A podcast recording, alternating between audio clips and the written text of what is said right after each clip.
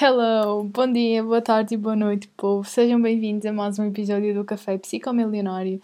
Estamos aqui então com o meu café que fui fazer à pressa porque tínhamos esquecido outra vez do café. Já, já se torna padrão todos, todos os episódios do podcast simplesmente esquecer-me.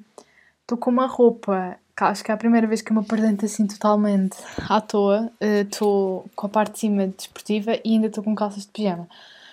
Aulas online, tem esta coisa e eu ainda não fiz o meu treino de hoje. Vou fazer mais à tarde porque entretanto já almocei e tendo em conta que já almocei, não posso ir treinar agora, por isso vou esperar mais para a tarde para então ir fazer o meu treino. Ai, Ai peço desculpa. Então, uh, hoje, hoje vamos começar com os episódios de podcast um bocadinho mais diretos, ou seja, antes eu abordava temas muito dispersos. Hoje decidi começar abordar então os temas assim mais focados em determinados assuntos. E hoje, o tema de hoje. Esqueci-me qual é o tema. O tema de hoje é. Vamos falar sobre este livro aqui primeiro, que é O Segredos da Mente Milionária, que eu uh, acabei de ler semana passada. E, ou seja, e, e com base nisso, vamos falar sobre a percepção que temos sobre as pessoas ricas, o que a maior parte da sociedade tem acerca das pessoas ricas. O que eu espero que a maior parte das pessoas que vejam este, este podcast não tenha essa visão, mas se tiver, espero que com este episódio acabe por mudar um bocadinho. Para já, aconselho a toda a gente este livro. Foi sem dúvida dos melhores livros que li até hoje. Sei, está a sair fome imenso aqui, mas pronto.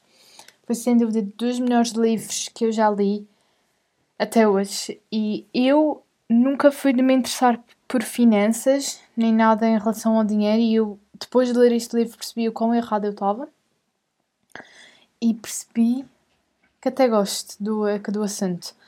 E pronto, estou muito mais interessada agora, vejo muito mais vídeos sobre, tenho muito mais interesse e isto tem uma semana que, que eu li o livro super bom, aconselho a toda a gente. Decidi de falar um bocadinho dele. Um amigo meu, Flávio, já tinha dito para, nós, para eu falar primeiro sobre o Poder Sem Limites do António Robbins, mas eu ainda estou mesmo a acabar o livro depois, se calhar, eu trago então esse livro. E pronto. Conversando então um bocadinho sobre a versão dos ricos que muita gente tem, que o livro aborda sobre que é que os ricos são isto, tipo, são snobs, são. Os ricos não são boas pessoas, os ricos.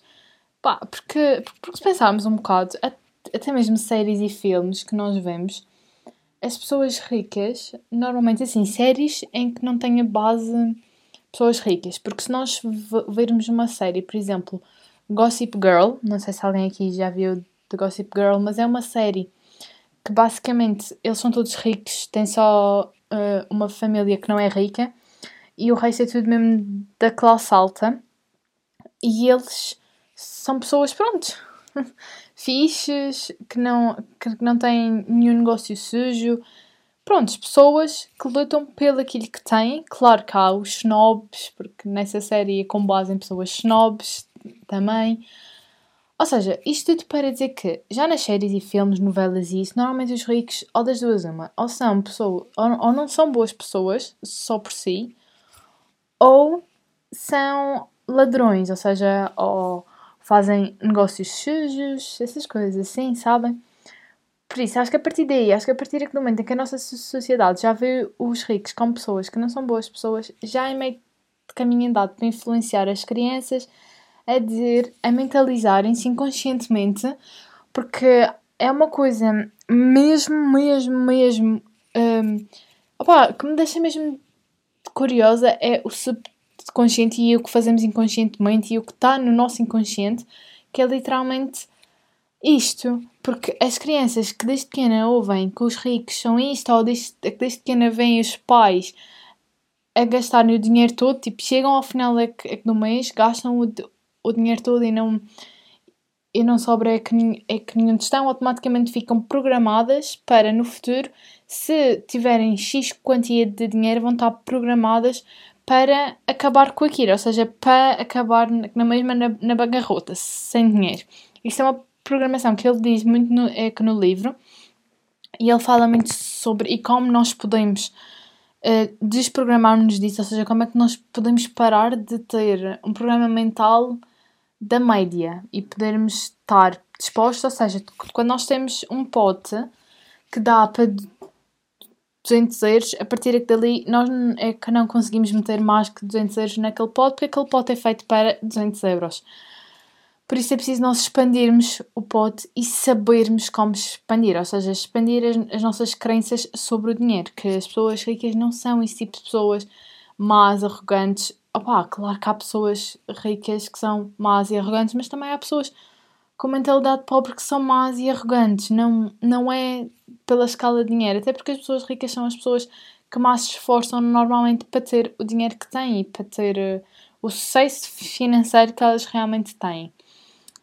E é mesmo estranho eu estar a, abordar este tema porque tendo em conta que o meu tema uh, em todos os, os, setores é desenvolvimento pessoal, isto é finanças, mas é isso que, que eu também queria deixar aqui a dizer que o livro mostra vários exemplos de que muitas vezes uh, a tristeza de, de, é é das pessoas, as pessoas que não estarem felizes com a sua vida, tem muito a ver de como gerem a sua parte financeira, de como tratam do dinheiro e como o dinheiro é feito para elas.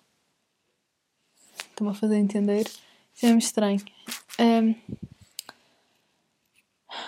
Espera, eu, eu perdi-me Entretanto, porque ouvi passos na rua. Esperem. ok. Odeio quando isto acontece. O que é que eu estava a dizer? Já nem sequer me lembro.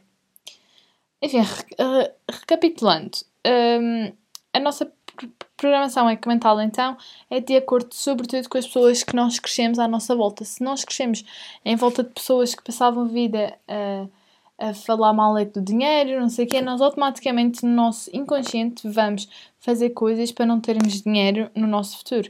Daí nós precisamos de começar a escrever sobre isso, porque acho que escrever é, é as maiores terapias que há, é escrevermos todos os nossos problemas, as, as nossas dúvidas, as, as nossas preocupações, tudo num papel, porque é super bom e descarrega isso do nosso inconsciente, ou seja, e torna o que nós queremos no é no papel, ou seja, de comprometer-nos a ser ricos, vamos dizer assim, porque, porque depois não, é que nós temos as pessoas começam a dizer, ah, hum, eu não sou, eu não ganho mais porque, creio, dinheiro não é assim tão importante.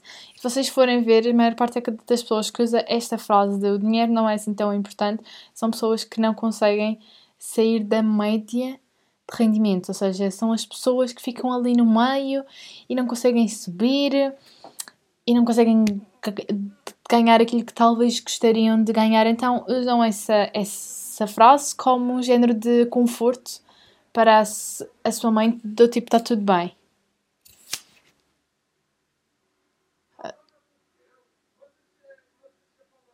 Eu não sei se vocês estão a ouvir, mas está tipo um homem aqui na rua a falar bem alto ao telefone.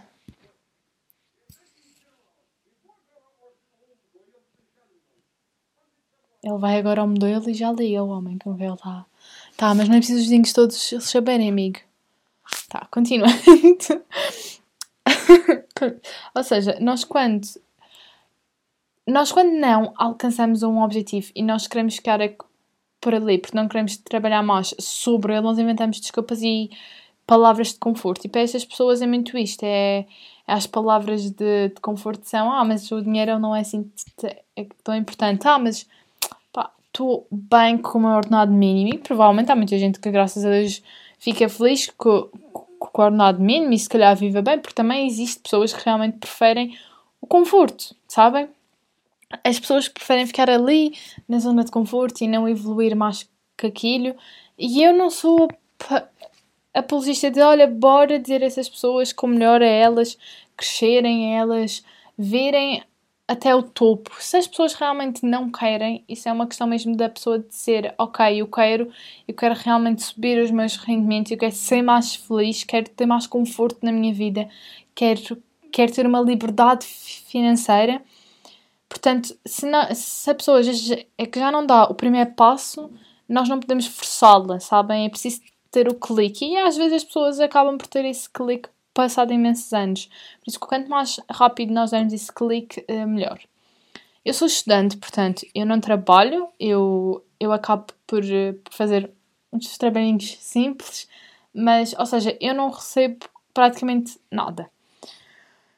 O que eu recebo é da minha família, coisa normal que se dá para eu ir comer uns gelados, como se costuma dizer, aqueles 20 euros para eu ir comer uns, uns geladinhos, coisas assim. E a partir do momento em que eu li este livro, e eu já tinha um bocado esta percepção, porque um dos meus youtubers preferidos é o Primo Rico, e tem os, jovens negócios também, ou seja, já, já estava um bocado familiarizada com isso de um, poupança e, e, tal, mas depois de ler este livro ainda fiquei mais, ou seja, eu recebo e agora já tenho uma, uma, percepção de como é que aqueles 20 euros para o gelado eu posso gerir só aqueles 20 euros. Isto para dizer que não é preciso nós realmente já estarmos a trabalhar ou recebermos imenso para começar para dar o passo de entrar no mundo das finanças, no mundo das poupanças, no mundo de gerir uh, o dinheiro, nunca é cedo, da mesma forma que nunca é tarde. Ou seja, e o livro expressa muito bem isso. Ou seja, se eu recebesse só 5 euros, eu naqueles 5 euros eu ia gerir o dinheiro.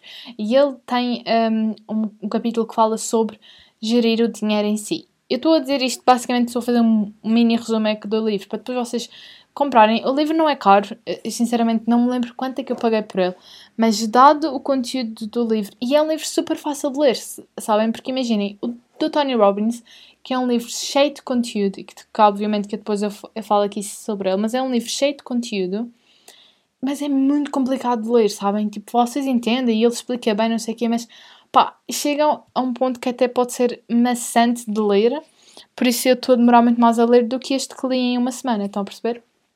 Ou seja, é super fácil de ler, comprem. A leitura é super acessível para cada pessoa, para pessoas que nunca leram, que não gostam de ler, é super acessível de ler um capítulo ao dia, super fácil, os capítulos são mesmo pequenos, que não é bem de, de capítulos, é arquivos de riqueza, é, é assim que ele dá o, o, nome aos capítulos, por isso a sério, comprem, leiam, mas até lá podem continuar a assistir o, o podcast que eu vou continuar então aqui a explicar mais. Ele fala então sobre gerir o dinheiro.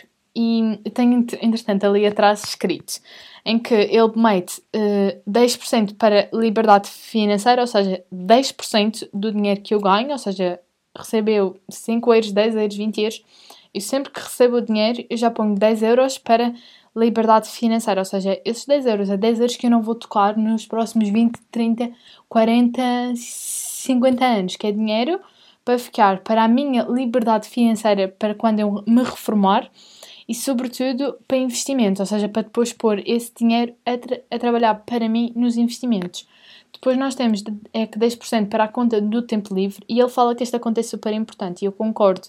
Porque quando nós estamos a guardar dinheiro, ou seja, quando nós estamos a poupar, nós estamos literalmente a, a abdicar de um prazer imediato para um prazer futuro. Ou seja, quando nós poupamos aquele dinheiro, nós estamos a abdicar de podermos ir comprar um gelado, de podermos ir às compras, para no futuro podermos, sei lá, comprar uma casa, sabem? Então ele diz que estes 10% de, de conta do tempo livre são super importantes, porquê? Porque é para todos os meses esta, esta parte da, da conta, estes 10%, tem que chegar a zeros. No final é que do mês, ou seja, num dia é que do mês, ou não sei o quê, a conta tem que chegar a zeros. Esta conta serve para, para prazer imediato, exatamente. Vocês poupam no mês e quando chega ao fim do mês, imagina que eu, que eu consegui, opá, 20 euros é que nessa parte é que da conta, que no final é que do mês. Que 10% deu é que 20 euros. O que é que eu posso ir, ir fazer? Posso ir, ir cortar o, o cabelo, posso ir ao cabeleireiro, posso ir a, a arranjar as unhas, posso ir comprar uma camisola, posso ir almoçar fora, ou seja, com 20 euros, mesmo que seja, que se calhar para umas pessoas 20 euros seja pouco, para mim, usar os 20 euros num, num prazer imediato já vai ser super bom, ou seja, vai-me dar a recompensa de que estou a fazer alguma coisa certa. Depois ele, também fala de 10%, uh, 10 de despesas para longo prazo. Genuinamente, eu ainda não vi muito bem o que, é que são as despesas de longo prazo. Não sei se é casa, não sei. Isto por acaso é uma coisa que ainda estou a tentar perceber esta parte de gerir o dinheiro, mas eu vou pôr esses 10% e ponho esses, esses 10% separados e quando eu entender o que é que é despesas a longo prazo, porque depois nós temos, uh, esperem, despesas a longo prazo, depois temos 10% para instrução, ou seja, para comprar livros, para comprar cursos, ir, uh, ir a seminários, coisas assim que, prontos, que nos dão instru instrução tanto financeira como de desenvolvimento pessoal. E depois acho que. Ah, não, depois ainda temos 10% para doações, porque ele fala super sobre isso, que são. que nós para termos nós temos que dar. E isto acho que é a lei da natureza em si, porque para o, o universo nos dar, não, é que nós também temos que dar às pessoas, porque quando nós ficamos mais ricos, nós podemos ajudar outras pessoas que não têm essas oportunidades. Porque infelizmente há muita gente que se calhar queria ter o que nós temos e realmente não tem qualquer tipo de meio para chegar a isso. E por isso é que os ricos aqui são importantes, porque são pessoas que ajudam instituições, instituições essas que ajudam pessoas desfavorecidas e que realmente precisam de ajuda opa, de nós, de pessoas que estão a, a tentar chegar à riqueza e que essa riqueza se distribuo. Então, sim, tenho 10% sempre separados para do, é, é, doações e depois, quando chega ao final é do mês, eu dou sempre aqueles 10%, ou seja, é outra conta que é para chegar ao zero, é para, para zerar várias vezes. E depois temos então 50% para as necessidades básicas. As necessidades básicas é ir ao supermercado, é pagar contas da casa, é opa, ir ao dentista, coisas, coisas básicas e necessárias, sabem? Pronto, é, é isto que ele diz é que para separar. Eu, entretanto, fiz uma modificação, fiz só 40% para as necessidades básicas e 20% para a instrução. Porquê? Porque eu vivo com a minha mãe, então eu não pago contas ainda. ainda não pago, por isso para mim não faz muito sentido essa parte de, eu ter 50% para as despesas básicas, porque a minha mãe é que me paga praticamente tudo, eh, e ainda bem que, que assim é, claro. E por enquanto, assim, porque não dizer que neste livro, mas eu ouço muito dizer que um, o momento em que nós estamos, em que nós vivemos na casa é dos nossos pais, é o melhor momento para nós pouparmos e para nós termos pronto, para podermos enriquecer muito melhor, porque quando nós temos a nossa casa, obviamente que nós acabamos por gastar muito mais. Por isso, sim, quando nós ainda estamos no, é no tempo de estar na casa dos nossos pais, claro que, que ajuda muito mais a criar ali uma riqueza. Mas isto eu não estou a dizer para vocês ficarem na casa da vossa mãe para sempre, só porque não querem estar a, a gastar dinheiro com contas. Também é que não é assim. Vamos crescer um bocadinho. Outro capítulo que eu também gostei muito, já não me lembro, mas sei que foi um dos últimos que ele fala sobre a zona de conforto. E a zona de conforto é uma coisa que me deixa tão. Pá, é uma coisa que eu gosto mesmo de falar e de ver. Eu adoro fazer coisas que me deixem desconfortável, às vezes, sabem? Por exemplo, de pensar, por exemplo, eu esta semana comecei a fazer, eu não, sei se vocês sabem, mas eu faço os treinos da Pamela. E eu fazia o treino de 30 minutos e eu já estava nesse treino para aí há duas semanas, duas semanas e meia. E eu então disse, opá, vou começar a, a fazer o outro que é mais complicado, que é um treino que ela tem, que é super complicado, gente. É, é super, é super para mim, que não estou acostumada àquele ritmo, que me deixa desconfortável, sabem? Ou seja, eu, estando no nível 5 e este, e este treino ser no nível 7, para mim é complicado, mas eu sei que daqui a um mês, estando eu neste treino, o nível 5 vai ser super fácil daqui para mim e o nível 7 também vai, vai ser fácil e o, mais, e o desafiante depois vai ser o nível 10, sabem? Então estamos sempre a subir de nível e isso é que é, é importante, que é para nós crescermos, ou seja, temos que sair das zonas de conforto, que é, se nós queremos ser pessoas de nível 10, nós não podemos enfrentar desafios de nível 5, temos que estar lá no nível 10 e isso no nível 11, que é, que é para os desafios que vierem de nível 10 nós ficarmos, ok, mais um, do que olharmos para aquilo de uma maneira desesperante, como se não conseguíssemos resolver, porque tudo tem solução. É, acho que também é uma das leis da natureza.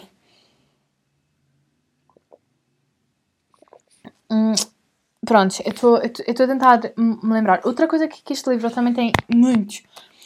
Opa, opa, é super top. Eu estou para imprimir porque tem mesmo no site que ele diz aqui, aqui no livro, que são as que são as declarações. Basicamente, ele mete aqui declarações no final de cada capítulo que é para nós lermos em voz alta e interiorizarmos aquilo, ou seja, trabalhar com o subconsciente.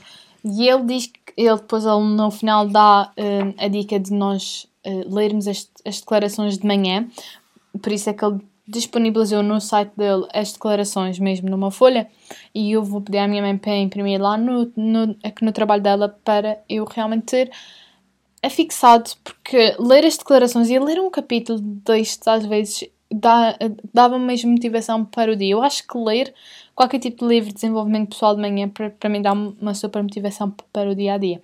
Mas este livro em si é que ele fala muito. Imaginem, vocês estão e sabem que o que ele está a falar é sobretudo de dinheiro e sobre enriquecer e sobre chegar ao sucesso financeiro, mas ao mesmo tempo, tudo o que ele diz e todas as dicas que ele fala também dá para nós e para a nossa vida pessoal, ou seja, em termos de felicidade com a nossa família, com a na nossa relação, porque se nós não somos felizes, porque é a tal coisa, as pessoas conseguem triunfar na riqueza, muitas, aliás, a maior parte dessas pessoas triunfam em todos os setores da sua vida, porque sabes gerir as coisas. Isso, e isso é, é, é brutal. E eu acho que a visão que muita gente tem é que dos ricos é mesmo. É, é o que se calhar limita muita gente a chegar à riqueza, sabem? Tipo, ah, que os ricos são isto e aquilo. E depois outra coisa que ele também fala, acho que é, no, é mesmo no último capítulo, e que eu já tinha. E é uma coisa que é impossível não concordarem comigo, a não ser que a vossa família seja diferente da generalidade, que é falar de investimentos, pelo menos cá em Portugal, nós não é um tema muito.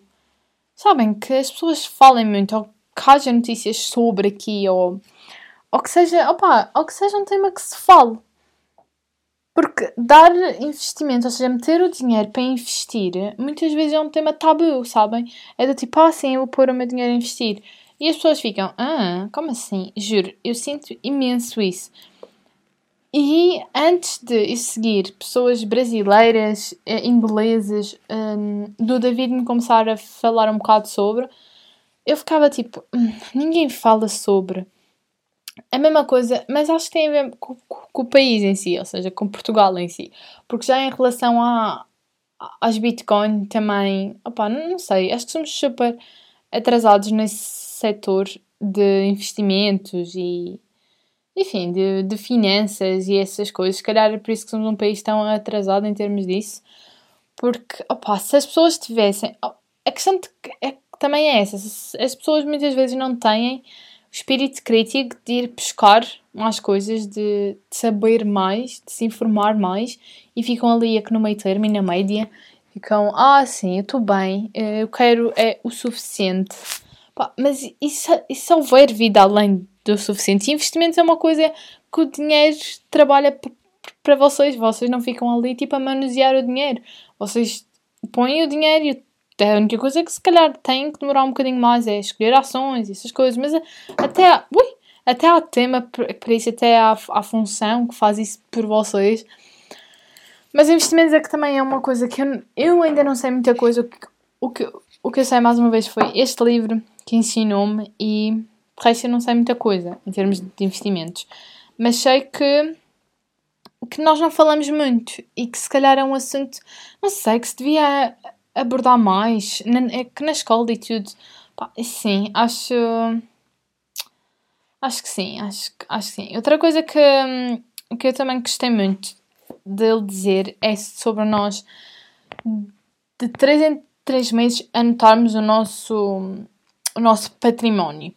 Porque ele também fala sobre o facto de a diferença entre as pessoas ricas e as pessoas de mentalidade pobre é acharem que o valor o valor financeiro é o que elas ganham ao mês e não o seu património, sabem? Porque o património é tudo aquilo que a pessoa tem, mais uh, aquela parte do dinheiro que eu, eu falei de investimentos, de conta do tempo livre, despesas, essas coisas assim que eu disse ainda há pouco.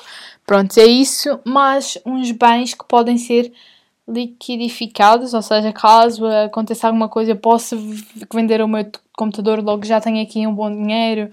Tipo, é estão a perceber? Ou seja, esse é o, é o património da pessoa e não o que ela ganha ao mês. Depois tem essa que as pessoas. Aliás, nós, nós aqui, a maior parte dos trabalhadores assim que nós vemos no dia a dia, o trabalho é feito por horas e não por. Pá, por desempenho, ou seja, imaginemos numa caixa de supermercado, imaginemos que uma caixa atendeu, vou dar assim, um exemplo bem, é bem rápido, uma atendeu 20 pessoas e a outra 5, mas as duas, ambas as duas ficaram lá duas horas, vão receber o mesmo. Estão a entender? E aqui acho que a maior. Pá, os trabalhos assim convencionais são feitos assim à hora, a mesma coisa a mesma coisa que, que, que, nos cafés, enquanto em duas horas uma se calhar distribui dois de cafés e a outra dez, vão as duas é que na mesma de ganhar o, o mesmo ordenado, porque é assim que o sistema supostamente é que funciona. E isso está super errado, porque a pessoa e por isso é que nós, se, se queremos realmente ser alguém de sucesso, nós temos que ir buscar um, um trabalho que sejamos pagos, ou seja, que nos deem retorno a partir do nosso desempenho e não do número de horas que fazemos, porque eu em uma hora posso ser muito mais produtiva do que se fizer oito. Estão a perceber? Ou seja, acabo por receber o mesmo de que se recebesse oito. Obviamente que eu estou a exagerar, estou a ir a um ponto extremo, mas, mas estou pronto a generalizar e também a exagerar ao mesmo tempo e a, e a tentar que as pessoas percebam, porque imaginemos agora outro tipo de trabalhos, for eh, um arquiteto, um advogado, muitas vezes estas profissões são o quê? São pagas por pessoa, ou, ou seja, eu tô, um advogado faz consulta 50 euros, ou seja, se, se ele faz de, uh, 10 consultas já dá 500 euros, se o outro só faz 3, enfim, vocês estão a perceber aonde é que eu quero chegar. É que estas profissões são remuneradas pelo seu trabalho e seu e o desempenho no mesmo, enquanto os outros são, são remunerados atra, através de, pronto, do número de horas e, e que se dá no o desempenho. Se o desempenho não for bom, é apenas despedido e pronto. Por isso, quando vocês tentarem, se vocês realmente querem parar de ser, uh, parar de estar aqui na, aqui na média e parar de seguir esse padrão, bah, quando vocês forem atrás de um trabalho, quando vocês quiserem fazer parte de um trabalho, tentem encontrar um em que vos paguem pelo vosso desempenho e não pelo número de horas que, que vocês passam, porque eu, eu até penso nisso, eu até acho mesmo de, o quão desgastante deve ser para uma pessoa que trabalha apenas pelo número de horas, porque é literalmente a pessoa pode dar o litro no número de horas e a chance de ser remunerado por isso é muito mais baixa do que um, uma pessoa que, que, trabalha pelo seu desempenho, que recebe pelo seu desempenho. Pronto, é, é a reflexão que, que, que eu estou a ter agora sobre, sobre este assunto. E sim, e, e que, opa, não sei, tanto que as vendas tipo de imóveis e isso, também os, os senhores que trabalham com isso, senhores e senhoras, trabalham com isso também é por venda de casa, ou seja, uma comissão que recebe, se não me engano, também, olhem, eu em mercado de imobiliário também não é um, uma coisa que me dá muito bem.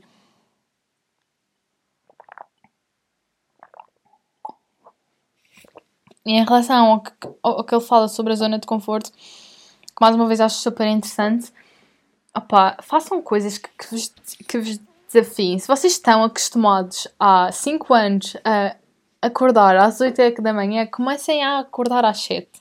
Se vocês estão acostumados a comer chocolate todos os dias, comecem a comer apenas 4 dias por semana desafiem-se a cenas assim, tipo, que vos deixem, que vão acabar por vos deixar um bocado desconfortáveis e um bocado à nora. Se vocês fazem um treino que é no meio, experimentem de começar o, o mais, o, o mais puxado assim, sabem? Se vocês fazem, opá, não sei, experimentem algo que vos deixe desconfortável e longe da vossa zona de conforto, porque eu acho isso super fixe.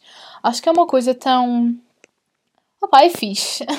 a, a zona de conforto é uma coisa tão, tão engraçada de brincar. E inclusive vou meter um post no meu Instagram, se não me engano, amanhã, ou vai ser no domingo, sobre a zona de conforto e sobre as diferentes zonas de conforto, nós temos várias, e que nós temos que sair dela para nós crescermos, porque se nós não fizermos coisas que nos deixem desconfortáveis, como, como quando nós íamos ao nosso primeiro dia de aulas no quinto ano, ou opa, quando íamos ao primeiro dia de aulas estávamos super desconfortáveis porque não conhecíamos ninguém, sabem? Isso é crescer, é sair da zona de conforto, é entrar num outro sítio e é crescer. E então, quando nós fazemos algo que nos deixa desconfortável e que nós não estamos acostumados e que é novo, é crescer, ou seja, é ir para um nível acima do nível 5 e enfrentar problemas acima do, é, é do nível 5 que vão ser mais complicados. E acho que muita gente não se sente à vontade em fazer isso por, por também julgamentos dos outros, sabem? Pá, os outros não têm o que, o que vocês vão ter, os outros que julgam ficam sempre com a mentalidade pobre, enquanto vocês vão ser pessoas ricas e. Enfim, o podcast hoje foi sobre isto. Leiam o livro. Eu não disse o, o, o autor porque eu não sei dizer o nome disto. Tay Hard Ecker. Pá, é um livro amarelinho. uh, yeah, gente, é isso. Comprem. Eu, eu tenho a certeza absoluta que vou reler o livro para o mês que vem, sabem? Porque ele diz até que, é que no final para, que aconselha nós lermos o livro todos os meses e sem dúvida que eu vou fazer isso porque é um livro que ele sabe do que fala. Então leiam o livro. E é isto. Espero que vocês tenham gostado e espero encontrar-vos para o próximo podcast. Um beijo e tchau.